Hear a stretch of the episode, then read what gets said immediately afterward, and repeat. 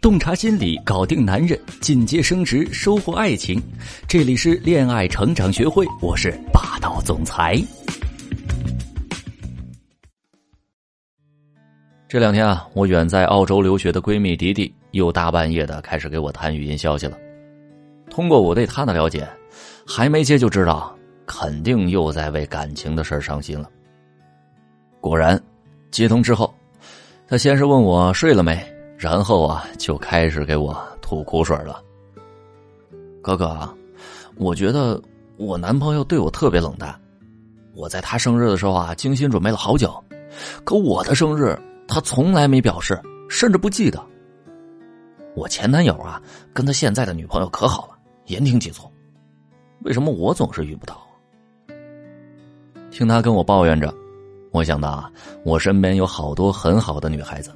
他们都不应该被辜负，可偏偏他们一个比一个不幸福，反而那些看起来有点坏的女孩还，却活得更加的潇洒自在，被男友捧在手心儿。小时候看《倚天屠龙记》，我就在想，周芷若没黑化前那么好，既温柔又漂亮，还体贴，而张无忌为什么会选择赵敏这个脾气古怪、有点心狠的女人呢？就像很多人也不明白。赵医生这种帅气博学的优质男，为什么会爱上曲筱绡这个妖精呢？但其实啊，把好姑娘和坏女人的特点跟好男人和渣男的特点拿出来比较，就不难发现其中的规律。好姑娘的特点：懂事儿、温柔、勤快能干，凡事呢都以他人为主；而坏女人的特点：作、公主病，以自我为中心。好男人的特点呢，体贴脾气好，对女友啊呵护备至。渣男的特点呢，脾气大，从不顾及女友的感受，对感情啊不忠诚。在人山人海里寻觅的过程中啊，贴着渣男标签的这些人会自动排除掉坏女人这一不在选择内的类型，而专找好姑娘下手。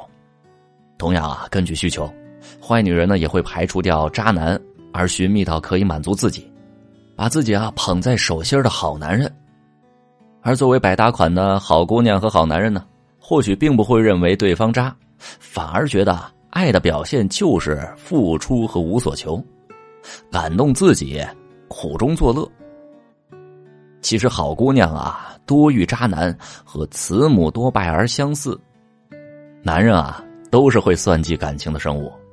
你的默许和纵容都会导致对方的放荡不羁、爱自由。你以为这是你爱他的表现，没想到得不偿失。你对他放心，他却让你伤心。其中有个很典型的例子，就是佟丽娅和陈思成。在大部分人看来啊，佟丽娅绝对是颜值逆天的女神，大家都觉得像这么漂亮、优秀的女孩。男人会觉得娶到她就是自己的幸运，跪舔还来不及呢。可他和陈思成结婚的时候，佟丽娅的父亲啊，不是让陈思成好好照顾自己的女儿，反而让丫丫嫁过去之后好好表现，多做家务，多伺候伺候陈思成。不难看出啊，在这样的家庭教育下，漂亮的脸蛋不仅没有让丫丫成为心高气傲的公主。而是成为了一个大家公认的好姑娘。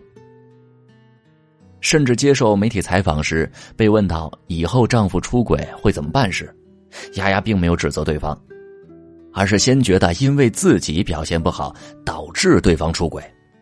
由此可见，丫丫的温柔体贴乃至纵容退让，逐渐让可能不是渣男的陈思成变成了一个负心人。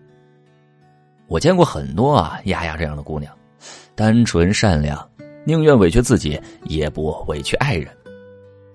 而大部分这样的姑娘啊，都会在感情中受伤，被男人辜负，然后像迪迪一样问我：为什么我为他做了这么多，他都不爱我？可我今天写这篇文章啊，并不是让大家去做一个渣女，把自己变得无理取闹、刁蛮任性。就为了找一个可以随意使唤的好男人，啊，也不是让大家呀在感情中先发制人的去做那个坏人，呃，像张雨绮一样只要甩男友的速度够快，难过啊就追不上你。而是想要告诉女孩子们，要先自爱才能被爱。感情并不是你对他付出多少，他就会回报多少。一个人如果因为你对他好而选择跟你在一起，那么也会因为另一个对他更好的人而抛弃你。只有当他真正欣赏和喜欢你这个人的时候，才会变成好男人，努力的讨你欢心。只有你懂得对自己付出，才会真正的回报在你身上，成为你被爱的资本。刘嘉玲在《金星秀》中啊被采访时，被问到梁朝伟和曾华倩的感情，他对金星说：“曾华倩太乖了，她每天都守着电话等梁朝伟找她，这样是不行的。”金星又问他：“听说你身价八个亿？”他说：“我这个人是无价的，没有金钱能衡量我的价值。”由此可以看出，正是因为刘嘉玲懂得投资自己，提高自己的价值，才能在风风雨雨里成为梁朝伟无法割舍的人。让他爱你的方式，不是做个好姑娘任劳任怨，费尽心思的讨好他的胃。也不是牺牲自己去讨好他的肾，而是先讨好自己，让自己变成人海中最独特、最有价值的那一个，让他心甘情愿的为你做个好男人。我的闺蜜啊，包括很多女性朋友，经常会跟我抱怨说，每次和男友表达自己的想法时啊，就会发生争执，这样的次数多了都不敢说了，怕分手。其实啊。这可能是大部分女生在谈恋爱时都会遇到的问题。情侣吵架几乎都是在表达需求的时候，而对方却觉得你在指责。长此以往，你表达需求在他眼里就跟吵架画上了等号。我自然能理解啊女生的意思，也明白姑娘们本意是好的。嗯，可能男生跟女生是不同的生物哈，所以啊需要用另一种表达方式跟他们沟通。添加我的助理微信“恋爱成长零幺七”，教你两招啊，不带攻击性的表达自己想法的方式，让你们啊可以达成高效沟通，彼此更加理解。